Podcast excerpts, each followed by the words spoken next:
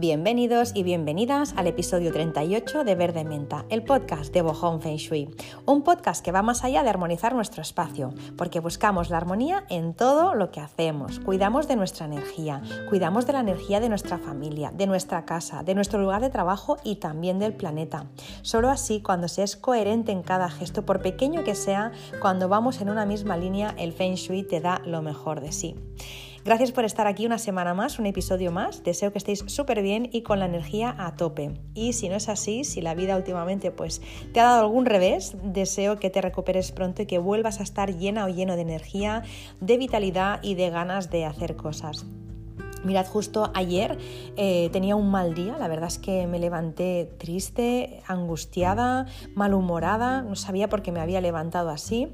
Eh, empecé pues, el día como siempre, con una ducha, eh, desayuné, bueno, hice mis cosas y a mitad del día seguía estando mal y pensaba, jo, no entiendo esta ansiedad que tengo, esta angustia que tengo, ese malestar que tengo, esa desilusión, ¿qué me pasa?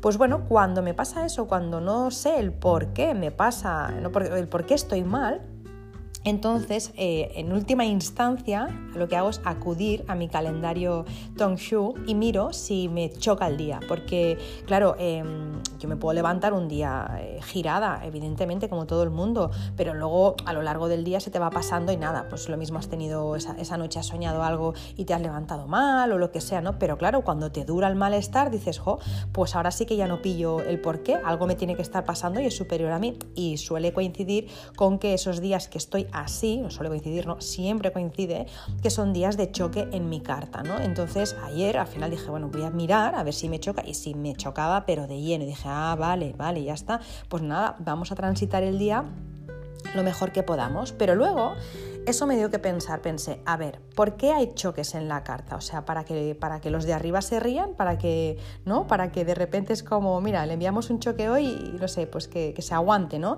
No, el choque siempre es, ¿no?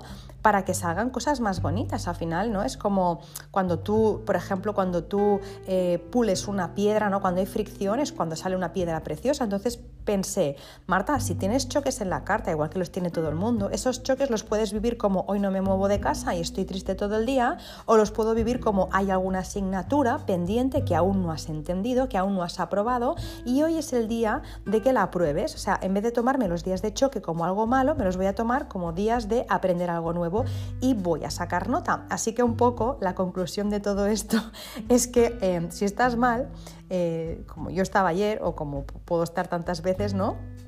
Pues eh, intenta descubrir eh, el para qué estás mal para poder salir cuanto antes de allí a probar y no solo a probar, sino sacar buena nota, sacar cum laude. Así que bueno, toda esa parrafada para deciros que, sufrir por sufrir, ¿no? El, sufrimiento innecesario, pues como que ya a estas alturas ya no nos apetece. Si hay que sufrir, ¿no? Pues que sea por alguna razón para transformarnos y para, y para ser mejores de lo que somos. Bueno. Nada, no me enrollo más, que, yo la que empiezo a darle a la sin hueso no paro. Eh, continúo con el podcast de la semana pasada que hablábamos del lugar de trabajo, ¿no? La semana pasada estuve explicando cómo un espacio óptimo eh, para trabajar, ¿no? Pues tiene, lo que tiene que hacer es, fomentar la salud y el bienestar. ¿no? Podemos, eh, podemos trabajar en un sitio muy bonito, pero si hay geopatías o, la contaminación electromagnética está a tope, pues bueno, eso no es el lugar ideal para trabajar. ¿no? Si estéticamente es muy chulo y, hay mucho diseño, pero realmente eh, mi salud se resiente, entonces ahí no es un buen lugar para trabajar. Y la semana pasada estuvimos dando algunas pinceladas sobre, sobre esto. Em, hoy vamos a continuar con algunos tips más, vamos a, vamos a hablar eh, pues bueno, también de cómo podemos estar concentrados y concentradas en el lugar de trabajo, cómo podemos tener más creatividad, más energía y también eh, cómo podemos hacer que nuestro lugar de trabajo sea más verde y más sostenible. Para mí, y ya lo he dicho al principio del podcast, de la introducción, si no se es coherente con todo, si todo el mundo nos sale ganando, ¿no? Pues como que no tiene mucho sentido. Si yo eh, me salgo en geopatía, pero por otro lado cada día me bebo un litro de agua en una botella de plástico, pues sí, yo estaré muy bien, pero el planeta no. Entonces, bueno, siempre buscando esa coherencia, ¿no? Y esa parte más, ¿no? De, de no ver las cosas segmentadas o fraccionadas, ¿no? Sino buscar la parte holística y el feng shui tiene que ser un, algo que está ¿no? en línea con todo, si no, no tiene mucho sentido. Pues bueno, Em, la semana pasada dije que lo ideal es trabajar en buenas estrellas de montaña. Si no lo dije, lo dije ahora. Hay estrellas de agua, son las que se activan para ganar dinero, y las estrellas de montaña, que son las que se activan pues, para, para dormir, para trabajar y para hacer actividades yin, actividades en las que estamos muchas horas sentadas, sentados o tumbadas o tumbados. Pues bueno, lo que no comenté es que cada estrella de montaña es buena para desempeñar un tipo de trabajo concreto. Yo sé que después de este podcast me, me, me mucha gente diciendo en qué estrella de montaña trabajo yo. No lo puedo saber si no hago un cálculo, ¿vale? del plano, el plano eh, de tu casa, eh, con, la, con la dirección, con el año de construcción, o sea, para saber en qué estrella de montaña estás trabajando, si es que trabajas desde casa, necesito hacer un estudio. Y si lo haces desde eh, la oficina, también necesito hacer un estudio. Así que no, no puedo, no puedo avanzar a nadie, ¿no? si trabajas en el norte, estás trabajando en tal estrella. No, no es para todo el mundo igual. Cada casa Igual que cada persona es un mundo y cada casa se estudia por separado, ¿vale? Así que eh, estoy dando esta información por si ya tienes eh, tu mapa de estrellas calculado o por si te lo están calculando o por si lo vas a calcular o lo estás aprendiendo a calcular tú en la academia online, ¿vale? Bueno, todavía no hemos llegado, pero llegaremos. Así que bueno, simplemente para que quede eh, constancia de esto, podéis guardar este podcast y cuando sepáis las estrellas lo recuperáis porque eh, cada estrella de montaña sirve para, para, para una actividad, es como más beneficiosa para desarrollar un tipo de actividad concreta. Por ejemplo, si trabajas en una estrella 1, una estrella de montaña, pero perdón, una estrella en el lado montaña, pero la estrella 1 es de agua. El lado montaña es el lado yin, ¿vale? Eh, y la estrella de agua es la 1, ¿vale? Si trabajas en una estrella en el lado montaña eh, y en la estrella es la 1 de agua, espero que se me esté entendiendo, si eres alumno de Feng Shui seguro, si no, bueno, eh, quédate con, si estás trabajando en una estrella 1, ¿vale?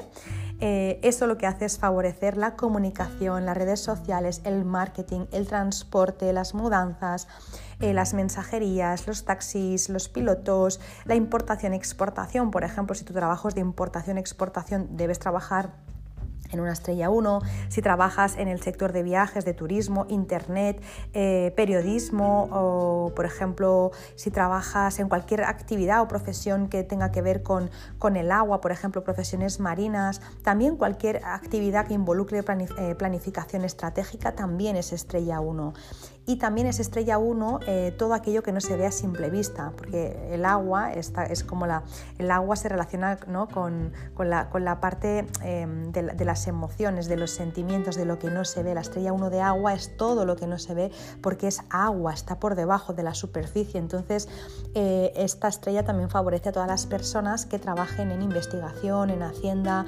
detectives, esoterismo, psicólogos, porque las emociones tampoco se ven policías de investigación, innovación, inventos y buceo, entre otras, entre muchas otras, ¿vale? Así que si tu trabajo tiene que ver con algo de todo eso, sería ideal que pudieras buscar en tu casa la estrella 1 en el lado montaña para poder trabajar en ella, ¿vale? Si eh, tu trabajo es de estrella 2, pues tiene que ver con, eh, o está especialmente indicada para las profesiones que tienen que ver con el cuidado de las, de, las demás personas, eh, personas que nutren a los demás, sea de forma real, a través de dar de comer, o nutrir a través de la escucha, de dar apoyo, de acompañar a las personas. Y, por ejemplo, pues es buena para, pues, para médicos, para enfermeras, para comadronas, para canguros, también si tu trabajo pues tiene que ver con la alimentación como decía, con el nutrir puede ser ideal para dietistas, nutricionistas, centros de adelgazamiento, herbolarios y todo lo que tenga que ver con alimentación, eh, como por ejemplo, no sé, si tienes una cadena de restaurantes, pues estaría muy bien que trabajaras desde una estrella 2 en el lado montaña. También, por supuesto, todas las profesiones que tengan que ver con ayudar a desfavorecidos, integración social, ayuda en catástrofes naturales, activistas ecologistas y también con todo lo que tenga que ver con el ahorro, por ejemplo, si te dedicas a gestionar fondos o te dedicas a gestionar dinero o eres administrativa, todo lo que tenga que ver con gestionar dinero eh, también es estrella 2 y se debería poner esa persona en el lado, o sea, en, el sitio donde está la estrella 2 en el lado montaña. Seguimos. Eh, vamos con la estrella 3. Si tú te dedicas o eres un deportista de élite, por ejemplo, pues estaría muy bien que trabajaras en una estrella 3. Ya sé que el deporte no se practica, o sí, en casa, pero bueno, eh, las gestiones que tengas que hacer y todo lo que tengas que hacer eh, sentado o sentada, pues estaría muy bien que lo hicieras desde la estrella 3 en el lado montaña. También si tienes un trabajo que tiene que ver con las aventuras, con, con, deporte de aventura o arriesgado o por ejemplo con las emociones fuertes, ya no solo en el deporte, también en las apuestas, el juego, las inversiones, la bolsa, pues también si por ejemplo eres broker, pues estaría muy bien que estuvieras aquí o cualquier profesión que necesite ser muy competitiva, ¿no? Alguien, una profesión que, que te pida que tú des el máximo rendimiento, pues estaría muy bien en una estrella 3 de hecho las personas que están opositando siempre las colocamos en estrella 3 montaña porque es una muy buena estrella no solo para, para, estudiar, sino también para sacar nota y para quedar en las primeras posiciones. Así que bueno,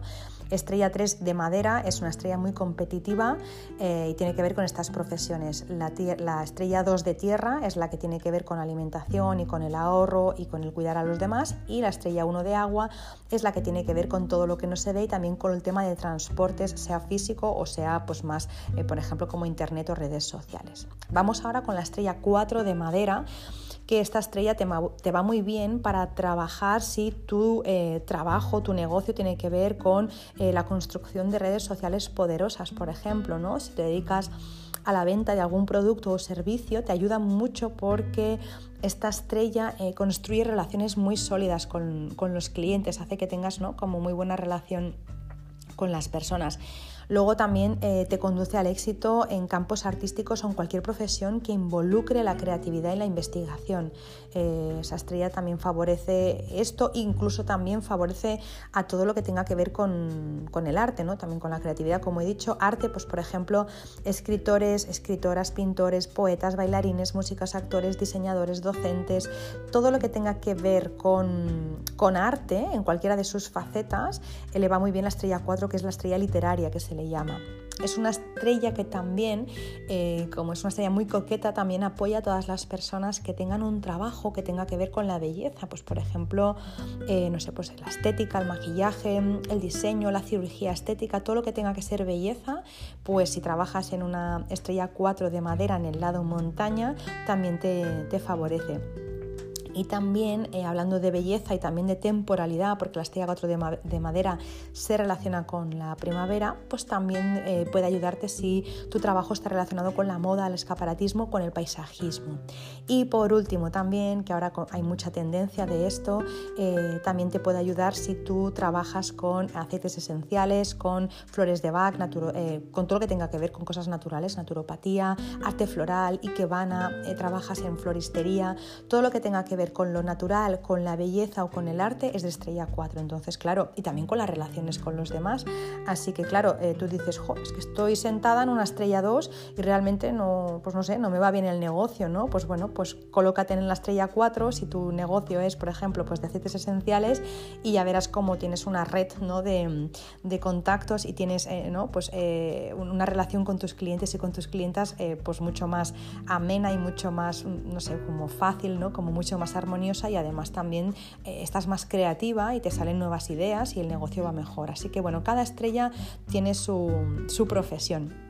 Luego vamos con la estrella de tierra 5. Esta no la recomiendo, no, recomiendo que trabajes en una estrella de tierra 5, salvo que seas un crack en lo tuyo, salvo que seas la número 1 en lo tuyo a nivel, no sé, eh, estatal, a nivel mundial. Entonces sí que te puede apoyar, pero esta estrella cambia el carácter, eh, parece que estés hechizada cuando estás bajo el embrujo de esta estrella. Entonces, no sé, si no eres la número 1, si por ejemplo eres cantante eh, y no eres Madonna, por decir algo, pues entonces mejor colócate en otra estrella que favorezca el cante, pero que no sea el 5, porque es una estrella complicada, es, un poco imprevisible, no sabes nunca por dónde te va a salir y el carácter de verdad que lo agria un poco. Luego tenemos la estrella 6 que es de metal y tiene que ver con todas aquellas profesiones que tengan, eh, pues, personas que tengan cargos importantes, ¿no? Pues por ejemplo favorece a notarios, administradores de fincas, abogados, jueces, eh, también todo lo que tenga que ver con organizador, como es una estrella muy perfeccionista, todo lo que sea organizador o, las personas que, se dedican ¿no? a, ordenar de forma profesional, también eh, los que organizan eventos, organizadores de agenda, de agenda empresas de logística, todo lo que sea orden y, cargos de responsabilidad tiene que ver con la estrella 6. Luego, em, la estrella 7 de metal. ¿Cuándo te va bien trabajar en una estrella 7 de metal en el lado montaña? Pues bueno, esta estrella te da facilidad para, de palabra, te da habilidades lingüísticas, te da poder de comunicación y también trabaja toda el área de la boca y también las cuerdas vocales. Entonces es ideal para realizar pues, con éxito cualquier profesión que tenga que ver con la comunicación, como puede ser em, comerciales, abogados, cantantes, profesores. Em, coach, oradores, telefonistas, intérpretes, dobladores, profesores de idiomas o todo lo que tenga que ver con el tema de la boca, desde dientes hasta, no sé, pues desde un dentista a un otorrino, por ejemplo, ¿no? También es verdad que la estrella 7 tiene que estar relacionada con, las cosas hechas con muchísima precisión, como por ejemplo cirujanos, relojeros, orfebres, delineantes, arquitectos, ingenieros, así que también una estrella 7 es muy favorable para este tipo de profesiones. Puntualizo aquí que todo el rato estoy hablando en masculino, pero es que si tengo que repetir todo el discurso en masculino y en femenino, tardo el doble. Entonces, por favor, que nadie se sienta excluido o excluida, eh, porque esto va para todo el mundo, ¿vale? Cualquier sexo. O sea, que no, no, me estoy, no me estoy enfocando solo en uno, sino que es para no estar todo el rato, eh, pues eso, ¿no? Con ingenieros, ingenieras, arquitectos, arquitectas, delineantes, es para no estar todo el rato cambiando eh, el género. Luego, em, la última, perdón, la última no, la penúltima estrella, la estrella de tierra 8. Esta estrella en realidad es buena para todas las profesiones porque es una estrella que de por sí ya da prosperidad, ¿no? Es abundante, es una estrella blanca, muy próspera y que siempre que trabajas en una estrella 8 está súper a gustito y las cosas te van bien. Incluso es la estrella a la que se ponen los niños o las personas cuando no nos encontramos bien, vamos a buscar la estrella 8 en el lado montaña, a ver dónde está para poder descansar mejor y recuperarnos pronto. Pero bueno, si tú trabajas en una estrella 8 en el lado montaña, sea a lo que sea que te dediques, te va a ir bien, porque es una estrella que, eh, bueno, pues que te da, ¿no? Como te da mucha estabilidad y muchas oportunidades. Es cierto que la estrella 8 siente especial devoción o predilección por eh, la construcción y especialmente la construcción sostenible. Quiero decir aquí que no sé si, es que claro, estoy hablando de estrellas como si todo el mundo tuviera que saber. Si alguien está empezando a escuchar este podcast y no ha escuchado los anteriores y no sabe de qué estoy hablando de las estrellas, hay tres capítulos que dedique a estrellas, no me hagáis decir cuáles porque no lo recuerdo, en los que yo hablo de, las estrellas, cómo trabajan y cuáles son sus, em, su parte luminosa y la parte más oscura de las estrellas. Lo hablé, no sé si en el capítulo 7, 8, no, no lo sé, eso seguro que lo podéis encontrar rápido, pero estaría bien que lo pudierais escuchar para poder entender un poco más lo que estoy diciendo, porque si no, lo mismo suena a, su agili. Venga, vamos con la última estrella ahora sí, la estrella de fuego 9 que esta estrella es perfecta para profesiones que necesiten eh, bueno, pues ser vistas, ¿no? todo lo que tenga que ver con, la fama, con, hacer público, con, salir a la luz, con, ¿no? con hacernos ver, puede ser desde eh, no sé, pues un cantante en un escenario, bailarines, actores, actrices, todo lo que sea del mundo del espectáculo, pero también el fuego tiene que ver con las personas que se hacen ver en redes sociales, por ejemplo, ¿no? Entonces, una influencer, por ejemplo, o las personas que crean contenido ¿no? en una red social, pues bueno, estarían muy bien trabajando en una estrella 9 de fuego. Eh, se, les daría fama, reconocimiento, se les, se les haría ver, ¿vale? Entonces, eh, esto es muy importante a la hora de trabajar, eh, aparte de todo lo que dijimos la semana pasada, pues colocarte en, en una buena estrella que te favorezca a la hora de, desempeñar ¿no? con éxito tu profesión. Más cosas que tienes que tener en cuenta si trabajas desde casa. Pues bueno, es importante eh, que una vez hayas acabado de trabajar, que ventiles bien el espacio para eliminar toda la contaminación electromagnética que se genera ¿no? Eh, con el ordenador, con la tablet, con el teléfono y especialmente si trabajas en el mismo lugar en el que duermes, pues ahí eh, doblemente. ¿no? Si tú mm, tienes una mesa de despacho en tu dormitorio, pues cuando acabes ventilas sí o sí un buen rato para que todo eso se vaya. Los despachos, eh, si se pueden evitar en los dormitorios, muchísimo mejor. Eh, porque es que eh, a veces, por mucho que ventilemos, bueno, ahí queda la energía, ¿no? Las discusiones que has podido tener, no sé, no discusiones, pero yo que sé, has hablado con un proveedor que no te has entendido, te ha llamado, ¿no? El de una compañía telefónica a la mitad del día y te ha intentado vender algún producto, mm, te has enfadado, luego alguien te ha contestado, no sé, cosas que puedan haber pasado, las preocupaciones, ostras, no llego, este cliente no tal mil cosas que te puedan pasar, eso se queda ahí dentro. Entonces deberías estar haciendo limpiezas energéticas constantemente en la zona de trabajo si duermes en ella. Entonces, bueno, si se puede evitar, yo soy más partidaria de poner la mesa de trabajo, yo qué sé, en la cocina, en el comedor, en otra salita, donde sea, pero donde dormimos es mejor que lo reservemos para una actividad más yin, ¿no? Y si realmente no, puedes evitar trabajar desde el dormitorio, pues entonces acuérdate de hacer una separación con un biombo, con algún, algún elemento que haga que cuando estés en la cama no pienses en el trabajo y que cuando estés en el trabajo no pienses en dormir. Así que bueno, es importante siempre para el cerebro pues, pues hacer como una línea, delimitar los espacios para que no se confunda. Siguiente punto, mantener tu mesa de trabajo ordenada. No es nada cool ni es nada bonito ver una mesa llena de papeles, tareas pendientes, carpetas y posits. Eso quizá años atrás, pues no sé, quizá podía dar la imagen de ojo, qué guay, ¿no? O, qué ocupado, ocupada está esa persona, pero actualmente em, yo creo que, esto ya, ¿no? Como que, como que se ha dejado de pensar. Actualmente, eh, cuando tú ves una persona con tantos papeles, no piensas, ojo, qué guay, que, ¿no? cuánto trabajo tienes, sino que desorganizada es persona. Al final, em, no sé, eh, las personas cuando, cuando llevamos el trabajo al día no se nos acumulan ¿no? tantas carpetas y si se te acumulan es porque o bien haces más trabajo del que deberías, cosa que hay que plantearse, ¿no? porque si no la salud se resiente o bien no te estás organizando bien, pero eh, la mesa de trabajo tiene que estar bien organizada y el mismo orden que mantienes en tu mesa, pues también se tiene que reflejar en los dispositivos electrónicos ahora más que nunca, ¿no? Trabajamos con móvil, eh, con el smartphone, con la tablet, con el, con el portátil, con el PC de mesa, o es todo eso, eh, tenemos que tener un orden, ¿no? El que antes lo teníamos, el que antes teníamos en los papeles, en los archivadores, en las carpetas, ahora también tiene que estar en nuestros dispositivos electrónicos. Entonces, bueno, eh, una forma de tener orden en eso y también orden, ¿no? Como claridad mental es cada día pues borrar todos los archivos que no necesites, las descargas, los documentos que ya han vencido, todo eso tiene que ir eliminándose y lo mismo con el mail, ¿no? La bandeja de entrada debería estar al día.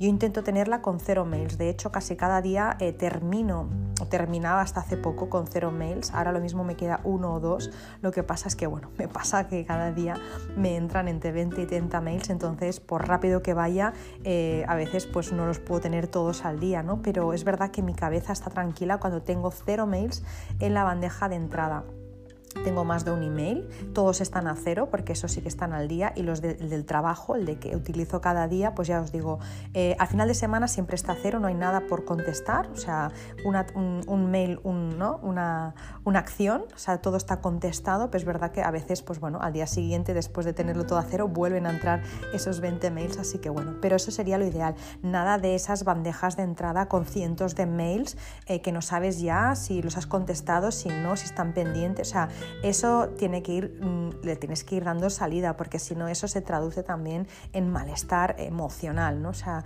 em, todo lo que, todo lo que tenemos fuera ¿no? Em, tiene que apoyar a, esa paz interior. Entonces, tener la, bandeja de entrada, como os digo, lleno de mails o el ordenador a punto de explotar, eh, pues eso también interfiere en nuestra paz y nuestra tranquilidad. De hecho, eh, en la academia online justamente estábamos hablando eh, en, las clases anteriores de la biodescodificación ¿no? y hablamos del ordenador, de lo que te dice el ordenador cuando se estropea una pieza, qué significa ¿no? que se estropee yo sé, el, el ventilador del ordenador, qué significa que se te estropee el disco duro del ordenador al final todos los objetos electrónicos que tenemos también em, se estropean. Eh, de manera que nos refleja, nos hacen de espejo de aquello que nos pasa. Así que si tu ordenador está lleno de información y de cosas pendientes y de descargas, pues así estás tú. Así que importante hacer esta limpieza. Y por último, ya si trabajas desde casa eh, y trabajas por tu cuenta, es importante que sepas eh, dónde tienes que colocar tu fuente de agua iluminada para activar la prosperidad. No te imaginas lo que puede hacer por ti una fuente eh, de agua correcta, una fuente que tenga las proporciones y las características que tiene que tener en el lugar correcto. En menos de 15 días tienes que estar notando cómo están pasando cosas. lo digo porque a veces pues, nos podemos estar dejando la piel y los cuernos para que nos salgan los clientes y podemos estar, pues no sé, eh, haciendo más horas que un reloj y realmente pues no, no estamos notando el resultado. Entonces trabajar en una buena estrella y encima poner la fuente de agua donde toca, pues hace que todo fluya mucho mejor. Tú haces tu parte, la fuente no es mágica, tú haces tu trabajo, tú te buscas tus clientes, tienes tu contenido, tienes tus cosas, pero la fuente es esa parte energética a la que tú no llegas y hace ese trabajo por ti. Tú haces la parte más eh, ¿no? física, podríamos decir, ¿no? de acción y la fuente hace la parte más energética. La fuente trabaja por ti ocho horas. De hecho, las fuentes se activan, se dejan cada día enchufadas ocho horas para que hagan su jornada laboral energética. ¿vale? Tú haces la tuya y ella hace la suya. Así que nada de esfuerzo de es que me estoy dejando aquí la vida y la piel para que me salga esto. Esto está sobrevalorado, el esfuerzo está sobrevalorado y las cosas no tienen que costar tanto esfuerzo. No significa que no tengamos que trabajar, claro que sí, pero cuando ves que no te sale, que no te sale, que llevo cada día escribiendo y, no, y nadie me contacta, eso no, eso no es lo natural. Lo natural sería que si estás haciendo lo que tienes que hacer y de la forma correcta, eso fluyera. Y si no, hay algo que está fallando, quizás es el lugar de trabajo en el que estás o quizás es que pues, necesitas un apoyo, ¿no? como una fuente que active esa energía de, de prosperidad. Bueno, y ahora vamos a entrar con otro de los temas que he comentado al principio que quería abordar, que es el tema de la sostenibilidad en el trabajo. Está claro que tanto si eres autónomo como autónoma, si trabajas por cuenta ajena en una oficina o, si trabajas por cuenta ajena en tu casa, lo que te voy a explicar ahora lo vas a poder hacer, lo vas a poder aplicar, pero también verás que lo que voy a explicar ahora va más enfocado o está más pensado para personas que tienen un equipo de trabajo o para empresarios o para empresarias. Eh, desde luego, si este es tu caso, seguro que podrás aprovechar gran parte de las sugerencias que te, que te voy a dar o bien, si no es tu caso, lo puedes transmitir también a tus superiores para que lo puedan aplicar, ¿vale? Así que vamos a hablar de la sostenibilidad del trabajo y algunas cosas las puedes aplicar tú desde tu casa, pero también si trabajas eh, por cuenta ajena en una oficina, eh, pues puedes proponer este, estas mejoras, ¿no? Para, pues para estar todos, eh, pues para estar todos más contentos y más productivos en la oficina y seguro que el jefe o la jefa también lo va lo va a agradecer. Em, y es que al final estamos más de un tercio de nuestras vidas en el trabajo y es muy importante cuidar esos pequeños detalles, ¿no? Igual que, por ejemplo, pues decimos invertir en un buen colchón es importante porque te pasas también un tercio de tu vida em, durmiendo. Entonces es importante que en el lugar de trabajo tengamos en cuenta pequeños detalles para que las personas que trabajamos, que trabajan allí, gocen de salud física y emocional. Eh, la semana pasada lo decíamos, ¿no? Si estás en una área geopatógena, pues díselo a tu, a tu jefe o a tu jefa, porque al final eso no es un espacio saludable, ¿no? Pero no solo ya físicamente, sino ahora también emocionalmente, ¿no? Y sino que se lo pregunten a, empresas como Google o como Apple, ¿no? Que en eso son expertos, hacen pues que eh, sus empleados y empleadas estén súper a gusto porque saben que así van a ser mucho más productivos y productivas. Pues bueno, es que cuando estamos bien, pues las personas al final eh, también lo están, ¿no? Si yo estoy bien, pues eso es contagioso, ¿no? Si estoy de buen humor, si, si, si estoy pues, con ganas de reírme, si estoy feliz, todo eso se contagia y al final, pues bueno, eh, si todas las personas trabajan en una oficina de esta manera, si todo el mundo está muy contento y contenta, pues eso genera una energía, un shenki, ¿no? Que nutre el espacio y hace que todo mejore eh, significativamente.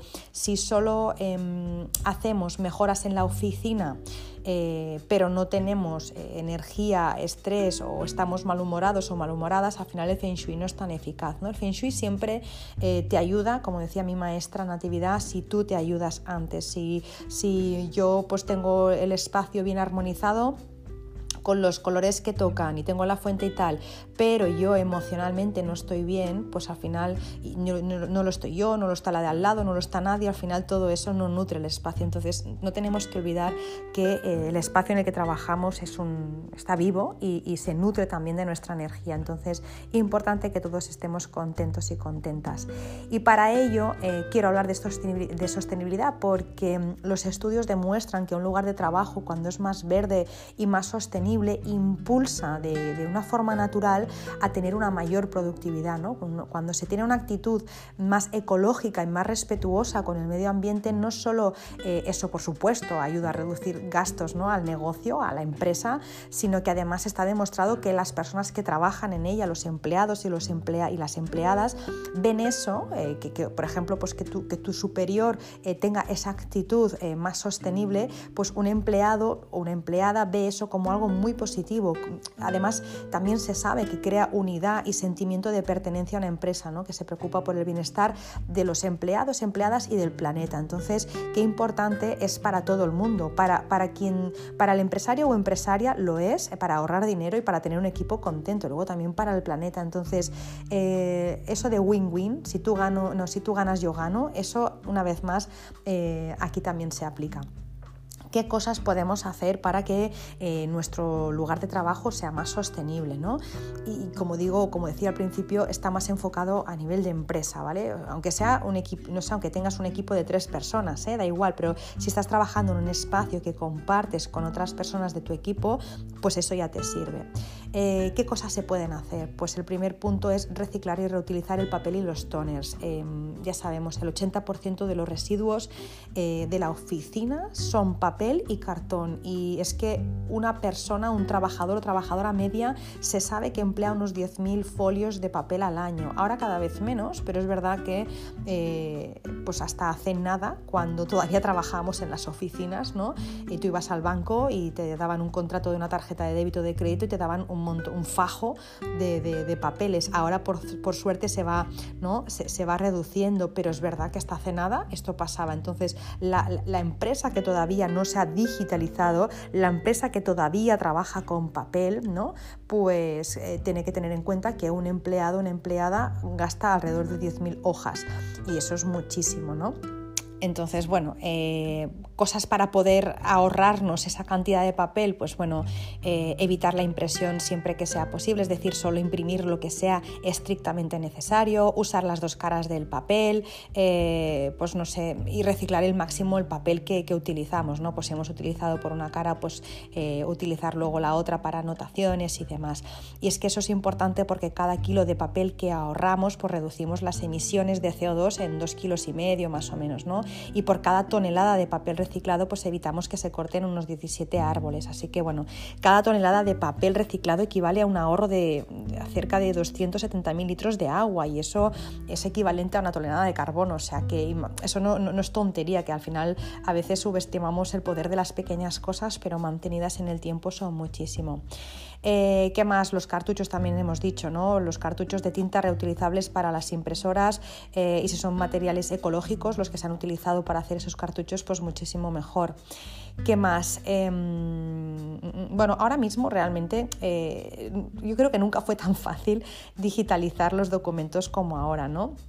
Ahora mismo la mayoría de los trámites que, hacemos se pueden hacer online y cada vez los documentos más son en formato digital. ¿no? Entonces, eh, si todavía tu empresa o tu negocio no está en ese punto, pues intenta poco a poco ir digitalizando los documentos que vas generando, imprime solo los que son eh, necesarios, como decía. Y de esta forma, cuando tú ya vas digitalizando todos los archivos, los documentos que usas más, pues al final eh, también acaba reduciendo el consumo de papel y de tinta y eso es más importante ¿no? el reducir que no el tener que reciclar. O sea, siempre decimos que no es más limpio el que más limpia, sino el que menos ensucia. Así que bueno, intentar digitalizar lo que esté eh, en, tu mano. Luego también actualmente, claro, es que actualmente tenemos un montón de, herramientas para poder hacer reuniones. Hasta hace relativamente poco íbamos a las reuniones con, con, una, con una libreta y con un boli. Esto las próximas generaciones ni se lo creerán, ¿no? Mi hijo ya, ya dirá, pero eso de libreta y boli, ¿qué es? Eh, y muchos niños y niñas, ¿no? Que, que solo han visto ya eh, todos estos aparatos, ¿no? Para, pues, para asistir, por ejemplo, a la escuela, que ya trabajan con tablets, o, por ejemplo, a una reunión. Yo iba a las reuniones siempre con una, con una o, a las formaciones, ¿eh? con libreta y boli. Bueno, me sigue gustando, la verdad es que me gusta, pero es verdad que todo lo que puedas hacer también directamente en tu tablet, en tu ordenador o en tu smartphone, pues bueno, todo ese material eh, es papel que no, que no gastas, ¿no? Y, material digitalizado que también luego se puede compartir mucho más fácilmente con el resto del equipo y también facilita ¿no? la comunicación, la transparencia, la mejora del trabajo en equipo. Así que bueno, eh, importante digitalizar cuanto antes todo lo que puedas e intentar adaptarte a, ¿no? este método de trabajo que, bueno, pues que, ya no se, que, ya no, que ya no necesita libretas como, y cuadernitos como, como antes. Aunque tengo que decir que a mí el tema de la papelería me encanta, me vuelve loca. Yo veo una libreta de colores y me encanta, pero bueno, sí que es verdad que al final y también porque nos encante no, no justifica ¿no? que tengamos que gastar tanto papel y cortar tantos árboles. Así que bueno, hay que revisar los protocolos, hay que revisar todos los, documentos para ver cuáles se pueden eh, digitalizar eh, y ya no son necesarios que se impriman y ya se pueden gestionar directamente online, entonces el ahorro es, es, superior. ¿Qué más? En una oficina, en una empresa, importante también eh, crear zonas específicas de reciclaje. Si tú eres el propietario, el jefe, el CEO o, la CEO, ¿vale? Es importante eh, que haya una zona, eh, pues bueno, que, se, puedan, eh, se puedan reciclar los diferentes desechos, ¿no? Que se puedan producir en, no sé, pues a la hora de comer, por ejemplo, ¿no? Pues en el office, pues que haya para, para orgánica, para papel, para plástico, eso es importante, poner contenedores accesibles para todos y para todas, para que todo el mundo pueda pues saber dónde tiene que poner el cartucho de tinta, dónde tiene que poner el cristal, ¿no? Todo eso es importante y hay que empezar pues a, acostumbrar al equipo a utilizar todo este tipo de contenedores y eso de verdad que crea crea muchísima unión, ¿no? Y, es como que todos vamos a una, eso es muy importante. Em, si te cuesta un poco eh, que hagan eso, pues las personas que trabajan contigo, pues pon cartelitos promocionando reciclaje y motivando también a que la gente lo haga, pon incentivos, pero es importante que se empiecen ya a concienciar eso de, ¿no? Eh, de en una misma papelera pues tirar la botellita de plástico y tirar el tetabric y todo eso, eso pasó a la historia. Ya en el punto en el que estamos y sabiendo que no hay un planeta B ni Em, no tiene cabida ya ir cada día a la oficina con una botellita de plástico y encima tirarla a, una, a, una, basura con, con, papeles y con otras cosas. Eso ya es de. ¿no? Es para nota, es para nota. Em, ¿Qué más? Eh, invertir en, equipos ecológicos. Bueno, si tú em, estás montando una empresa, estás montando un negocio o, vas a tener un equipo que va a trabajar contigo y estás en ese punto de tener que comprar esos equipos, pues es importante que sean eficientes y ecológicos. Entonces, eh, bueno, simplemente tienes que verificar el consumo y la calificación de energía.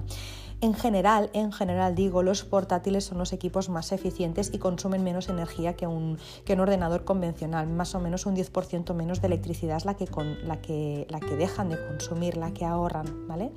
Em, dentro de una oficina, aunque ya no se utilizan tanto, pero bueno, eh, las fotocopiadoras son las que más consumen eh, energía y eh, por eso es importante que si vas a poner una fotocopiadora, que no lo sé, incorpores una opción de gestión de consumo porque son, o sea, son auténticas tragadoras de, de energía.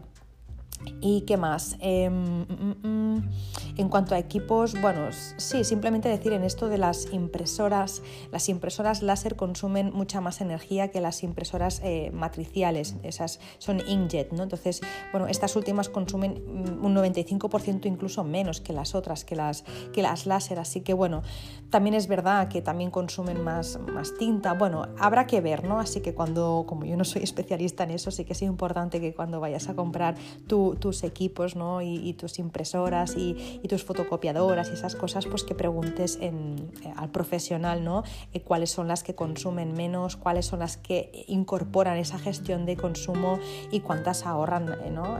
la, más electricidad, cuántas, cuáles, cuáles son las que tienen una calificación de energía mejor. ¿vale?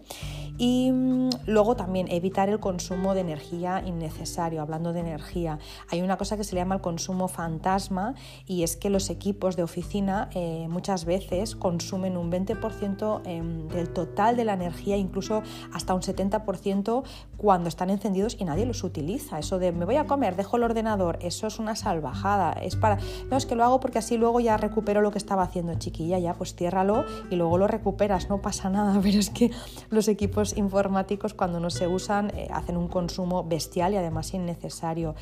Y para que nos podamos hacer una idea, sobre todo si eres de números o, quieres ahorrar dinero, eh, pues tenemos que saber que más o menos una empresa con 10 ordenadores, que ya es una empresa, ¿no? Como una, empresa mediana, eh, tres impresoras, por ejemplo, y una, una fotocopiadora, pues si no apaga los, los equipos durante 8 horas, es decir, por ejemplo, durante la noche, eh, pues está tirando alrededor de 700 euros al año, ¿no? Incluso puede ser más, pero imagínate 700 euros al año en 10 años son 7.000 euros que has tirado consumiendo energía que, bueno, que ha contaminado el planeta y que encima nadie la ha usado. Entonces, qué tontería, ¿no? Es mejor, pues si nadie usa el ordenador, apagarlo todo, o sea, dejar la oficina todo apagadito. O en tu casa, si trabajas de tu casa, pues apágalo, ¿no? Menos contaminación para el planeta, para ti, porque eso también te enferma y también menos gasto. Em, ¿Qué más? A veces eh, pensamos que, que, bueno, que lo que he dicho antes, ¿no? Que, como es un ratito chiquitín, lo que no, si es que me voy a comer y vuelvo. No, si en realidad voy a desayunar y vuelvo. Vale, pues también hay que apagar el ordenador durante la comida, durante el almuerzo, porque eso también es un gasto energético innecesario. Es que no lo puedo desconectar del todo porque entonces tengo que arrancar otra vez con todos los programas, tardan un montón y es peor, ¿vale? Pues entonces lo pones en modo hibernación o al menos apagas la pantalla para que no consuma tanto, ¿no? El, tener la pantalla encendida es una de las cosas que, que más energía consume también en una oficina. Entonces, bueno, o apagas el ordenador o lo pones en hibernación o apagas la, pantalla o bueno, o también puedes ajustar el brillo de la pantalla y configuras ¿no? Eh, el modo ahorro para, para, que cuando tú no lo usas, pues bueno, se ponga eh, en negro, ¿no? Para reducir ese consumo energético. Y por último, también, ya lo comenté la semana pasada, asegurarnos de que no quedan enchufados cargadores de móviles, teléfonos inalámbricos, ordenadores, impresoras, em, o sea, que no quede nada enchufado si no lo estamos usando, porque todo eso es, eh, es contaminación que tú te vas a chupar al día siguiente o si trabajas desde tu casa te la vas a chupar esa misma noche. Entonces, todo eso hay que apagarlo. Es que no creo que me pueda acordar de todo, pues entonces utilizas una de estas regletas anti-standby, que es un simple gesto que puedes poner eh, pues, con, un botoncito clic lo apagas absolutamente todo y eso puede suponer un buen ahorro a nivel energético, a nivel económico al final del año.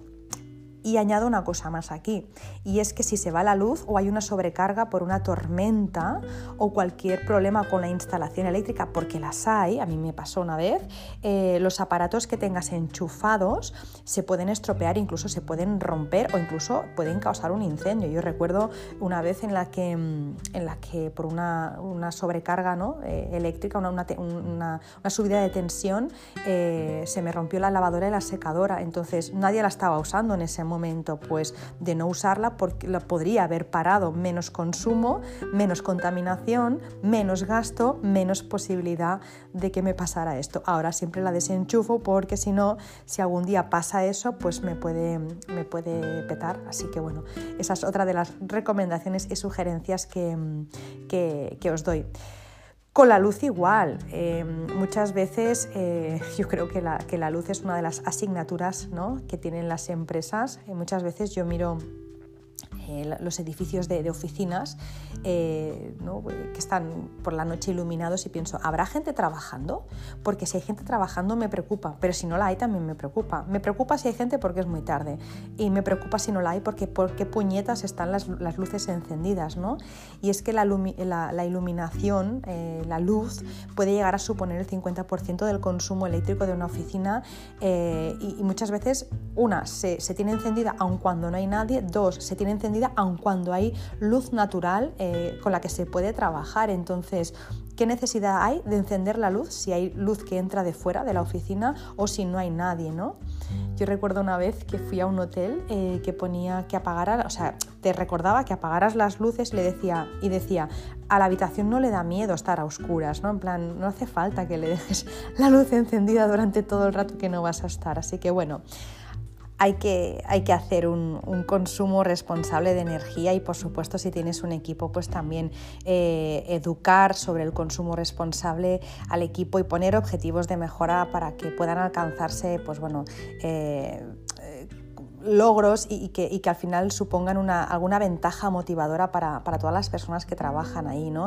Hay sistemas para poder hacerlo y que no son un engorro, que no tienes que andar cerrando la luz, eh, apagando ¿no? todos los interruptores de todas las salas, porque normalmente em, donde, más, eh, donde más se consume luz eh, es en zonas, ¿no? pues eso, como decía hace un momento, creo, pasillos, salas de reuniones, sitios en los que, bueno, pues que son como de paso o en los office, no hay nadie. Ese tipo de, ese tipo de, espacios consumen luz y no hay nadie durante todo el día. Entonces, claro, es, un engorro tener que ir pensando todo el rato en apagar, en apagar esas, ¿no? esas luces. Yo lo sé que es un engorro. Entonces, hay que buscar algún sistema eh, que sea fácil, ¿no? Pues, por ejemplo, un pulsador temporizado, eh, no sé, un detector de presencia, algún tipo de, o de célula fotosensible, algo que haga que incluso de, de forma inteligente el espacio sepa cuando hay gente o cuando no. Es como, por ejemplo, lo, del agua, ¿no? También eh, un pulsador temporizado, pues tú eh, sabes que cuando te acabas de lavar las manos eso se apaga solo, pues bueno buscar algún sistema, pero es importante reducir el consumo de la luz eh, en los espacios. ¿Qué más? La temperatura. La temperatura también es otro de los eh, consumos, eh, mayores consumos en las oficinas. ¿no? De los, la, calefacción y el aire acondicionado es una pasada lo que llega a consumir y, sobre todo porque también eh, hay diferentes personas en el espacio y la que, una tiene frío, la otra tiene calor y al final vamos subiendo calefacción, bajando calefacción, aire acondicionado y bajando. Yo recuerdo cuando trabajaba en, en el banco, en una de las oficinas en las que trabajé eran todo chicos y yo, ¿no? Luego llegó una chica que me apoyó, pero todos los demás eran chicos. Digo que me apoyó porque todos tenían mucho calor. Entonces en verano ponían el aire acondicionado súper bajito y yo es que no podía ni hablar. O sea, se me, se me ponían los, los, dedos y las uñas lilas, eh, los pies estaban congelados, no podía pensar, o sea, no podía articular palabras, se me contracturaba el cuello porque ponían el aire acondicionado a 17 grados. Era una barbaridad. Eh, eran personas con con, cierta edad, eh, quizá pues también eh, pues habían con los años, ¿no? con esa vida más sedentaria, habían cogido más peso, no sé, la cuestión es que tenía mucho calor y yo tenía mucho frío y no podía pensar y yo me pasaba el día quejándome, entonces eh, unos, yo me levantaba, subía al aire, otros se levantaban, bajaban el aire hasta que al final dije, mira, no puedo continuar así y me compré una estufa y me la puse en los pies para poder trabajar. Pero claro, imaginaros el consumo energético de esa oficina, eh, la calefacción, perdón, eh, la estufa en mis pies y, toda la, oficina a 17 grados. Una locura. Aparte que eso al final, eh, ¿no? como, como que te acaba doliendo la cabeza, acabas estando a disgusto en un espacio así. Lo mejor es tener una temperatura estable, por eso es ideal que pues pongamos, no sé, un termostato en el que la temperatura pues, esté sobre más o menos los 20 grados, ¿no? eso sería lo recomendable.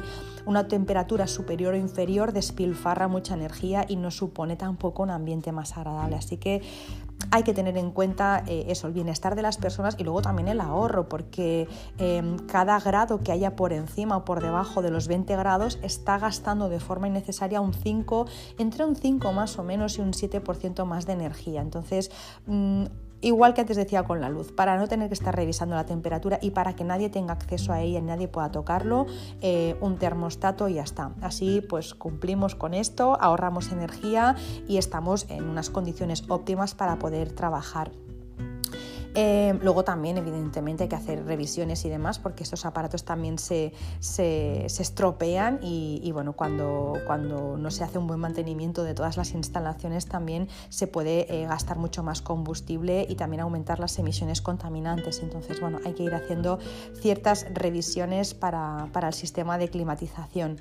Em, ¿Qué más? actualmente y después de la pandemia que hemos pasado ya no se viaja tanto, pero bueno, eh, yo sigo viendo y lo veo en la empresa de mi marido que siguen viajando y no sé em, qué necesidad, digo, pero a veces le digo, pero chico, pero ¿por qué vienen, eh, tienen reuniones los martes, ¿no? ¿Y por qué vienen desde tan lejos para hacer la reunión? Bueno, porque tenemos que hablar de muchas cosas, digo, pues no entiendo, porque eso con un Zoom se soluciona rápido, con una videollamada, una videoconferencia, un Skype, no sé, no acabo de entender, pero bueno, por suerte cada vez más es el sistema que emplean muchas empresas que no solo no contamina, sino que además también mm, es un ahorro energético, perdón, sí, un ahorro energético importante em, y un ahorro económico importante, porque eh, cualquier billete de avión, cualquier billete de ave, cualquier billete ¿no? Eh, de, cualquier cosa, o aunque, aunque, vayas en coche a nivel ¿no? pues de, eh, de, kilómetros y gasolina, eso es, un, eso es un gasto para una empresa tremendo. Entonces, si lo puedes hacer desde tu oficina o desde tu casa, pues mucho mejor. Entonces, bueno, intentar hacer eso y luego también eh, los traslados del día a día, ¿no? Si tienes que ir a tu oficina todos los días, ¿no? Porque no, no teletrabajas, pues importante también no ir al trabajo en coche, intentar optar, si lo tienes cerquita, obviamente, ir eh, caminando o en bicicleta, además también así haces ejercicio y si no te gusta la idea o lo tienes muy lejos, pues bueno, también se pueden organizar grupos de personas para ir a trabajar y, eso también pues eh, también motiva, ¿no? A, las personas y además también pues, es un ahorro considerable eh, de, dinero y también a nivel, a nivel de contaminación, pues claro, no es lo mismo que vayan tres coches al mismo sitio que solo vaya uno. ¿no? De hecho, yo cuando, cuando he cogido, últimamente ya no cojo el coche porque trabajo desde casa, pero cuando cojo el coche para, para desplazarme paso por unos túneles que te bonifican, supongo que le, pasa a más gente ¿eh? y, pasan más sitios, pero eh, paso por unos túneles eh, por una autopista de peaje que te bonifica si sois más de tres en el coche. Entonces, bueno, eso está muy bien. Y para ir terminando, eliminar el agua embotellada. Em, se pueden hacer tantas cosas, desde llevarte tú, eh, no sé, tu botellita, yo llevo la mía de, acero eh, o la tuya de cristal, da igual, mm, no sé, llevar tu agua desde casa. Es que bebo mucha agua y tal, ¿vale? Pues entonces se puede instalar un aparato de osmosis, un filtro en el propio grifo para eliminar algunos de los componentes del agua o adquirir un dispensador de, agua, pero cualquier cosa es mejor que llevar el agua embotellada de plástico. Eso es que deberían, mira, de verdad, un llamamiento desde aquí, debería desaparecer las botellas de plástico de agua, o sea, mm, que dosifiquen el agua de esta manera, aparte de que, bueno, de, que, de que contamina un montón, es que, es que me parece que es totalmente innecesario, ¿no? O sea, qué mejor que, poder eh, llevar tu botellita y llenarla, ¿no? Eh, en, uno de estos dispensadores y ya está. O sea, me, parece que el agua no debería eh, de estar embotellada, me parece un atraso, o sea, me parece un atraso. Así que bueno, a ver si podemos eliminarlo en casa y por supuesto en la oficina también. Em, bueno, hablando de dispensador, si vas, a, si vas a beber agua de un dispensador de esos que se ponen en la oficina, es importante que cada uno también se traiga su vaso o su taza, ¿no? Porque al final, em, si tú dices, no, no, es que, yo, em, es que yo no quiero traerme la botellita, yo quiero beber del dispensador, pero luego vas a utilizar un vaso de plástico, estamos en las mismas, ¿no? Entonces, intentar siempre llevar tu, eh, o tu botellita eco o llevar tu, taza o, o, tu vaso, pero, pero no un vaso de plástico para cada vez que vas a beber agua, porque entonces no hacemos absolutamente, absolutamente nada. Y ya eh, para ir eh, terminando, el consumo de agua, reducir el consumo de agua. Antes lo hemos dicho con el consumo de, luz, eh, que es importante también ¿no? pues poner como, como detectores para, ¿no? para, para, que cuando no estemos pues detecte que no hay presencia y que se apague la luz. Con el agua exactamente lo, lo mismo. ¿no? se pueden hacer muchas cosas, instalar los, los grifos, esos con sensores de infrarrojos que ahorran hasta un 80% de agua es una pasada. Eh, luego también los grifos con botón temporizador, esos son menos costosos que los, sensores eh, y también es una muy buena alternativa. Luego también instalar aireadores eh, en los grifos que pulverizan el agua y también reducen un montón el consumo. Cerrar bien los grifos. ¿Qué más? Mm, instalar, por ejemplo, en, el váter las cisternas de doble pulsador que cada vez ya son más habituales. ¿no? Sustituir, por ejemplo, también Em, las toallas de, papel, eso para, lo digo para, para, para, cuando nos acabamos de lavar las manos, ¿no? sustituir, eh, sustituir las toallas de papel por una banda de tela continua autolimpiable, aunque es verdad que ahora mismo con el tema del COVID, bueno, eh, no sé si eso es posible o no, pero bueno, cuando todo vuelva a la normalidad, pues eh, no solo es importante ahorrar agua en el baño, sino también ahorrar papel y poder poner una de esas toallas para no estar constantemente tirando papel. Además es que ese papel que nos ponen en los baños con esos eh, blanqueadores de papel resecan las manos y, son fatales, o sea que eso también lo deberíamos de desterrar. Agua embotellada y papel para secar las manos deberíamos de desterrar y eh, ya está como mucho también se puede poner para, concienciar un poco a la plantilla o a tu equipo, ¿no? Algún cartelito, yo soy muy de cartelitos, eh, al lado de la pica em, o del inodoro promoviendo pues, la conservación del agua, ¿no? Eso también es muy, muy efectivo.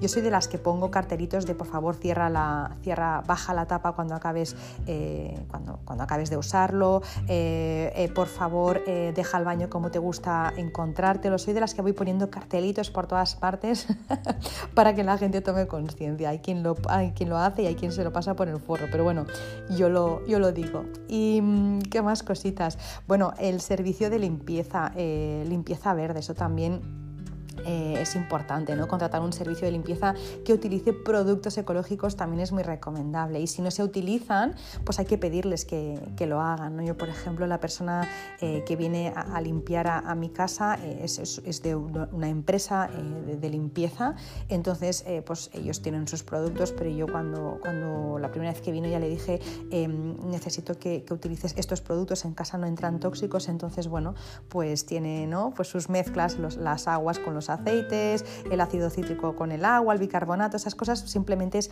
informar a la persona que viene a limpiar pues que, sepa que no quieres que utilice ningún tóxico ni, ni nada de sustancias químicas que puedan perjudicarte durante la jornada laboral, ¿no? porque te pueden llegar a, a enfermar.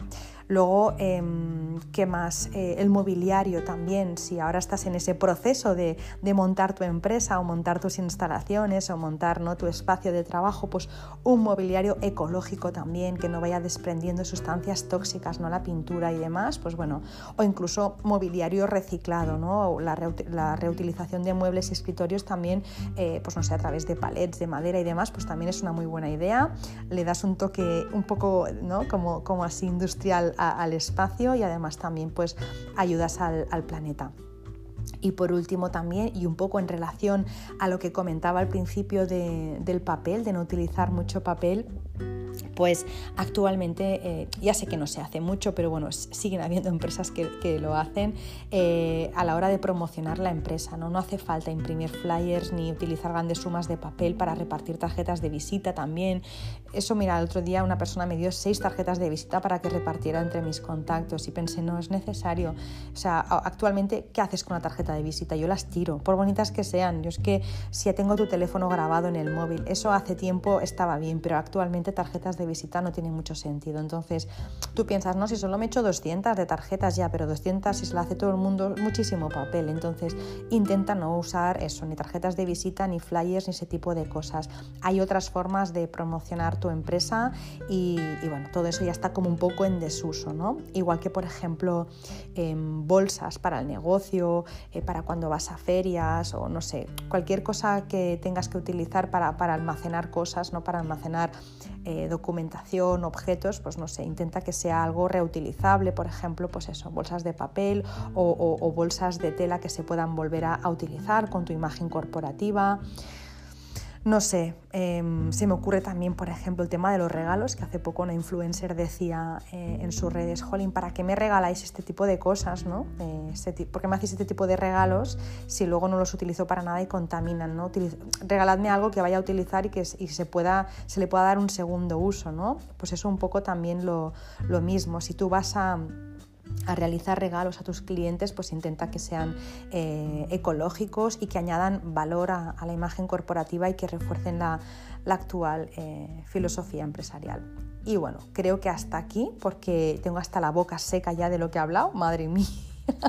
creo que me he dejado cosas, pero bueno, creo que los puntos importantes eh, los he tocado todos los que quería tocar y un poco la idea está clara, ¿no? Si trabajas desde casa, pues intentar que sea de la forma también más sostenible y ecológica que puedas, intentar mantener el orden, intentar trabajar en buenas estrellas, intentar conectar la fuente de agua para que todo fluya mucho más fácil, eh, intentar separar los espacios para que, no, para que no te confundas cuando estás durmiendo, descansando trabajando, bueno, intentar ¿no? que si tienes la oficina en casa eh, pues esté en una buena zona y que no te interfiera en el resto de actividades de tu día a día y luego si trabajas en una oficina eh, pues intentar explicarle a, los jefes o a las jefas o plantearles esas alternativas, ¿no? un poco actualizarse un poco en ese aspecto para que todos estéis más contentos y más contentas y que la oficina pues se respire un aire, ¿no? Como más, no sé, un aire renovado y como que haya felicidad y alegría, porque eso va a hacer que estéis mucho más productivos y productivas y si la empresa es tuya o estás montando un negocio, pues también intentar implementar el máximo de estas medidas pues que he comentado y nada.